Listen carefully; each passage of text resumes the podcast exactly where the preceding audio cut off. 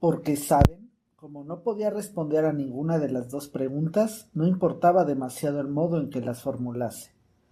Tuvo la sensación de que se estaba adormeciendo y apenas había empezado a soñar que estaba caminando de la mano con Diná y preguntándole con gran seriedad Quiero que me digas la verdad, Diná. ¿Te comiste alguna vez un murciélago?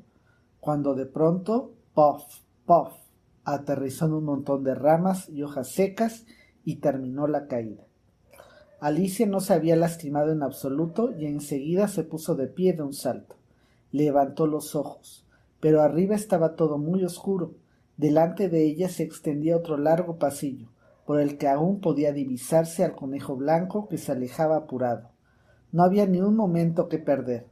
Allá se precipitó Alicia, rápida como el viento, y llegó justo a tiempo para oírle decir mientras doblaba un recodo.